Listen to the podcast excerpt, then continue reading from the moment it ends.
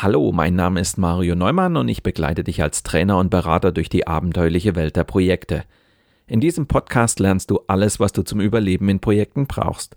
Ich entführe dich regelmäßig in spannende Themen, beantworte deine Fragen und versorge dich mit den wichtigsten Survival-Tipps. Los geht's!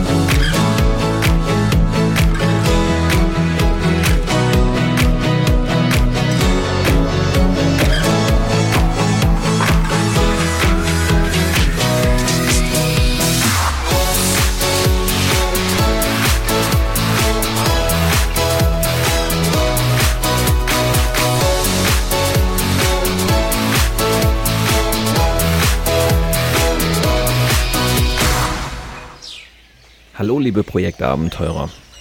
Vor einiger Zeit bin ich von einem Kunden gefragt worden, ob es nicht Sinn machen würde, Projektleiter im Coaching auszubilden. Unter Führungskräften gibt es diese Diskussion über das Coaching schon seit vielen Jahren. Da wird immer wieder diskutiert, ob Führungskräfte nicht auch über Coaching-Kompetenzen verfügen sollten. Aber Projektleiter?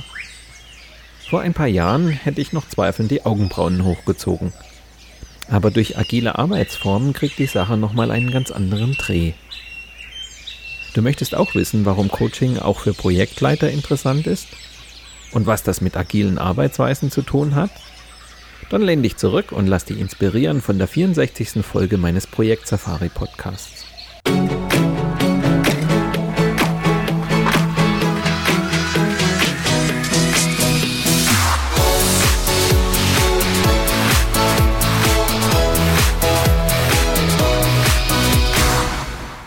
In meiner heutigen Sendung geht es also um das Coaching. Gleich vorweg, meine Einstellung zum Coaching hat sich in den letzten Jahren nicht verändert. Was sich seither geändert hat, sind neue Arbeitsformen, die eine andere Art des Führens voraussetzen. Ich habe da primär agile Organisationen und agile Projekte im Kopf, die stark auf selbstorganisiertes Arbeiten der Teams setzen. In diesen Arbeitsformen haben Führungskräfte und Projektleiter, wenn sie überhaupt noch so genannt werden können, eine ganz andere Aufgabe. Vor allem aber ändert sich das Führungsverständnis. Und genau da spielt Coaching plötzlich eine wichtige Rolle. Für all jene, die mit dem Begriff Coaching bisher nur wenig anfangen können, klären wir zunächst einmal, was Coaching überhaupt ist. Gerade weil der Begriff Coaching oft zweckentfremdet wird. Im weiteren Verlauf der Sendung gehe ich dann auf die zunehmende Bedeutung von Coaching in agilen Projekten ein. Die heutige Folge endet nicht, wie üblich, mit den wichtigsten Survival-Tipps, sondern mit der Frage, warum ein Sparringspartner für Projektleiter manchmal besser ist als ein Coach. Also, beginnen wir mit einer kurzen Begriffsdefinition. Und damit geht es eigentlich schon los. Es gibt keine klare Definition, die man jetzt hier vorlesen könnte. Ich versuche stattdessen mal das Coaching durch bestimmte Eigenschaften zu definieren. Coaching ist in gewisser Weise eine Prozessberatung. Prozessberatung bedeutet, dass ich als Coach meinen Klienten auf der Prozessebene unterstütze. Das heißt, ich liefere keine direkten Lösungsvorschläge, sondern ich begleite den Klienten und rege dabei an, Vorgehensweisen zu hinterfragen und neue Lösungswege zu entwickeln. Coaching ist dabei kein Prozess von der Stange, sondern richtet sich nach den individuellen Bedürfnissen meines Klienten. Ich bin also kein Besserwisser, sondern ich helfe meinem Klienten, eigene Lösungen zu finden. Coaching ist auch lösungsorientiert. Natürlich analysiere ich als Coach auch Situationen, Vorgehensweisen oder Verhaltensweisen meiner Klienten. Aber der Schwerpunkt liegt auf der Lösungsorientierung. Ich helfe meinem Klienten, Lösungen für sich zu finden. Coaching ist eigentlich Hilfe zur Selbsthilfe. Als Coach will ich dafür sorgen, dass mein Klient sich selbst und sein Verhalten stärker wahrnimmt und reflektiert. Wir alle haben oft in schwierigen Situationen eine gewisse Betriebsblindheit. Und als Coach will ich dafür sorgen, dass mein Klient Perspektiven wechselt, Dinge hinterfragt, neue Gesichtspunkte erkennt und dadurch neue Handlungsoptionen bekommt. Ich sage meinem Klienten nicht, was er machen soll, sondern mein Klient erkennt es hoffentlich selbst. Das ist dann Hilfe zur Selbsthilfe. Coaching hat auch eine klare Zielsetzung. Es geht darum, dass der Klient seine Fähigkeiten verbessert, sich selbst zu managen und sich zu reflektieren. Ich möchte als Coach meinen Gegenüber derart fördern, dass er mich irgendwann auch nicht mehr benötigt. Allein deshalb ist eine zeitliche Begrenzung auch wichtig. Das Coaching darf kein Selbstzweck sein. Es gibt sicher noch eine ganze Reihe von Eigenschaften, die das Coaching beschreiben. Aber ich würde noch das Neutralitätsgebot nennen. Als Coach dränge ich dem Klienten nicht meine eigenen Ideen und Meinungen auf, sondern ich sollte stets eine unabhängige Position einnehmen. Ich bin also um Himmels willen kein Macher, sondern ein neutraler Feedbackgeber und Sparingspartner. Ich darf dem Klienten auf keinen Fall meine eigenen Wertvorstellungen aufdrängen. Der Begriff Coaching wird gerne zweckentfremdet. Es klingt einfach gut, wenn ich mich Coach nenne. Leider ist der Begriff nicht geschützt. Aber wenn wir die genannten Aspekte ernst nehmen, dann lassen sich verwandte Disziplinen sehr schnell abgrenzen. Coaching ist beispielsweise keine Beratung. Beim Coaching suche ich als Coach und mein Klient gemeinsam nach Lösungsansätzen. Bei der Beratung ist es normalerweise Aufgabe des Beraters, selbstständig das Problem zu ergründen, Lösungsansätze zu skizzieren und schließlich auch umzusetzen. Im Gegensatz zum Coach sucht der Berater also nicht gemeinsam mit dem Klienten nach Lösungen, sondern setzt dem Klienten eine Lösung vor. Coaching ist auch kein Training. Als Trainer verfolge ich mit einem Trainingsprogramm ganz bestimmte Lernziele und habe dafür einen ausgefeilten Lehrplan. Es gibt zwar auch im Coaching Ziele, aber die werden vom Klienten formuliert. Und die Aufgabe des Coaches ist es, den Klienten dabei zu unterstützen, diese Ziele zu erreichen.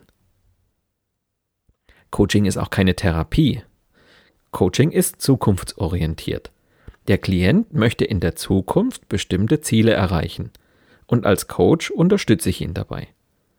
Eine Therapie dagegen ist auf die Vergangenheit ausgerichtet. Sie versucht Wunden zu heilen, Niederlagen zu verdauen oder Konflikte zu bewältigen.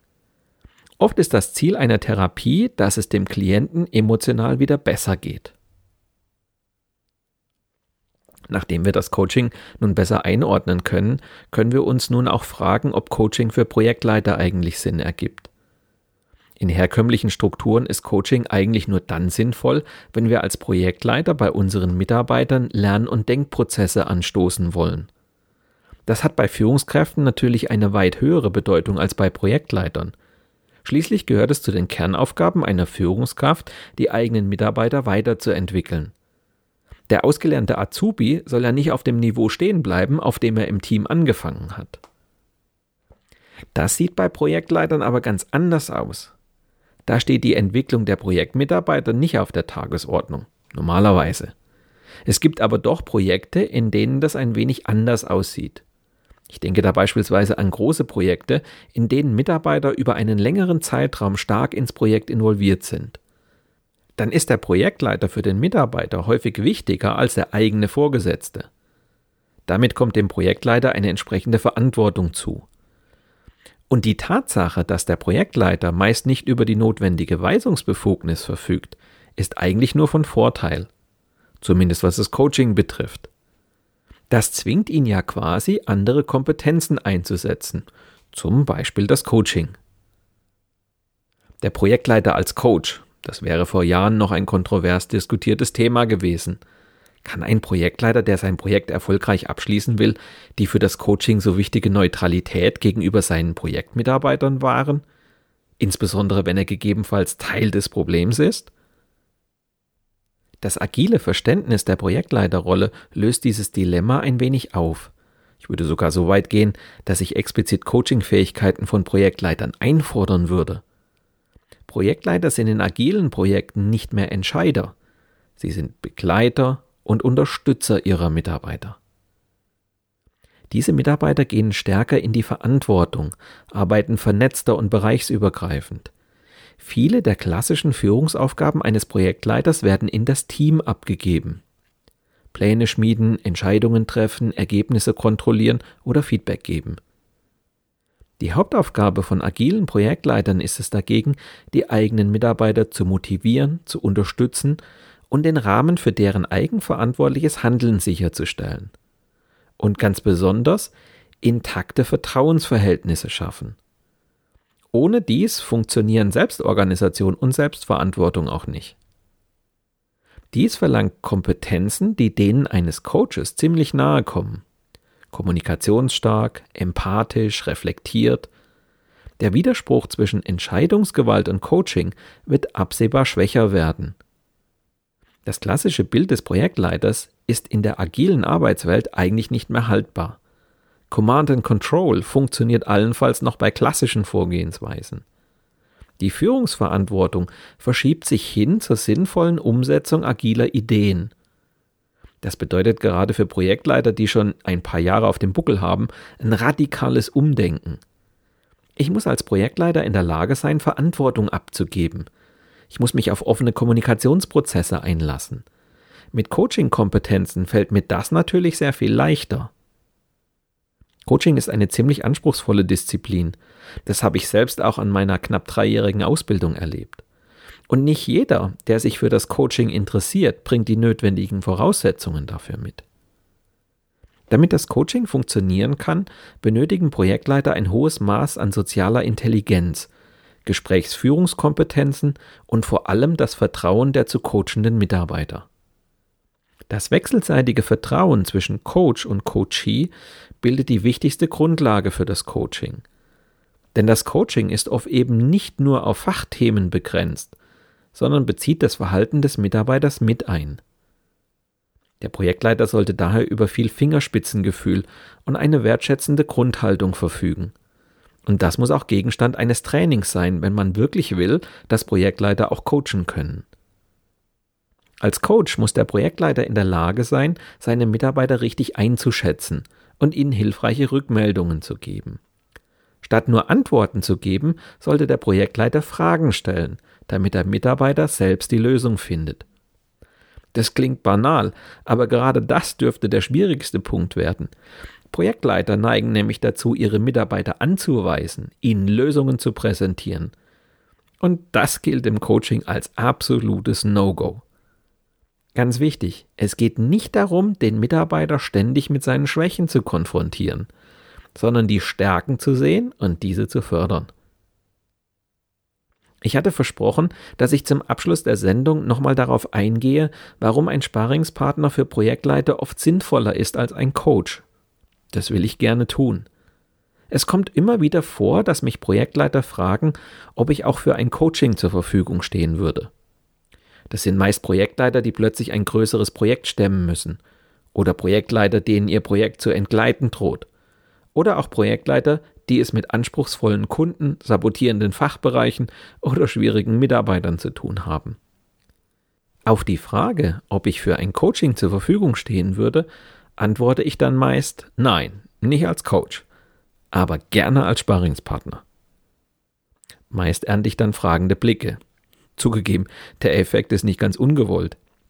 Ich möchte nämlich erreichen, dass mein Gegenüber darüber nachdenkt, welche Form der Unterstützung er sich eigentlich verspricht.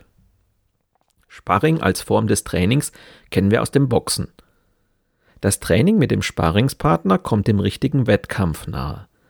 Aber anders als beim richtigen Kampf dient das Sparring allein dazu, die Fähigkeiten der Trainierenden zu verbessern. Als Sparringspartner will ich ihn ja nicht vermöbeln, anders als im richtigen Kampf. Als Sparingspartner will ich den Gegenüber besser machen. Als Sparingspartner versuche ich das Fach- und Methodenwissen eines Beraters mit den Techniken eines Coaches zu vereinen.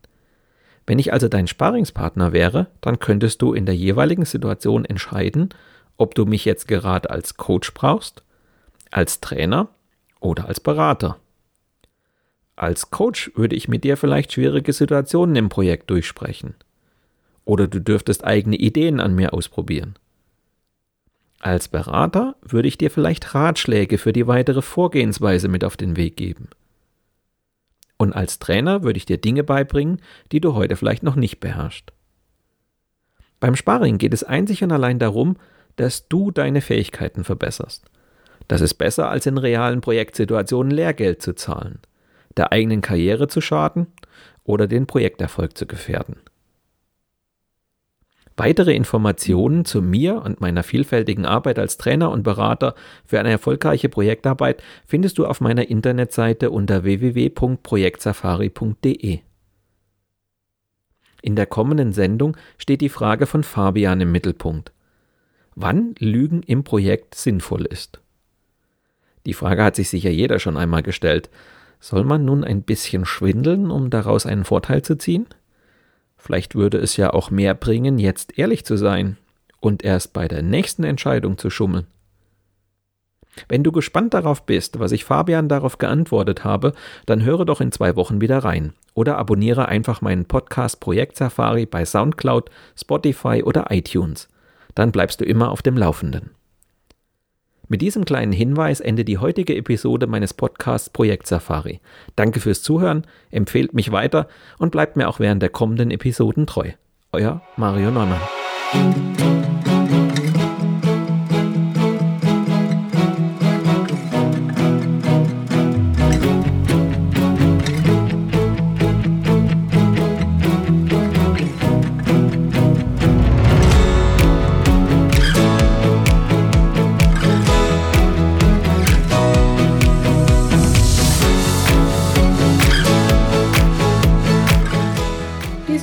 Podcast wurde Ihnen präsentiert von Mario Neumann. Mario Neumann ist Experte für Projektmanagement. Als Trainer und Coach begleitet er Projektleiter durch alle Phasen ihrer Projekte. Seine Methoden hat er aus der Praxis für die Praxis entwickelt. Effektiv, leicht verständlich und sofort anwendbar.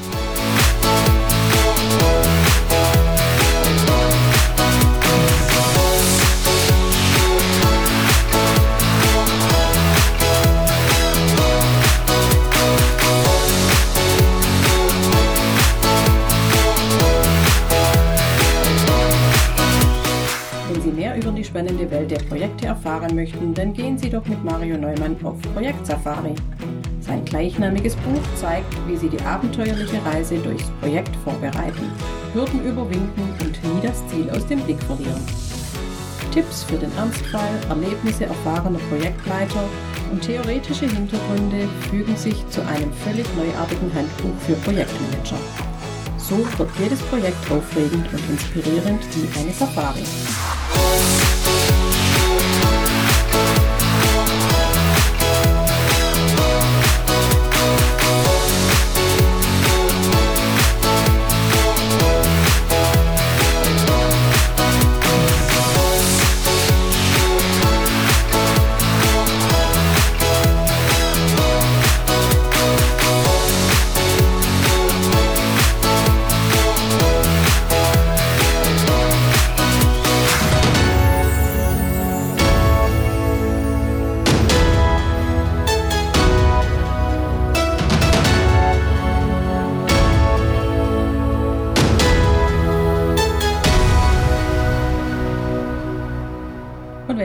Gefallen hat, dann hören Sie doch wieder rein und empfehlen Sie uns weiter.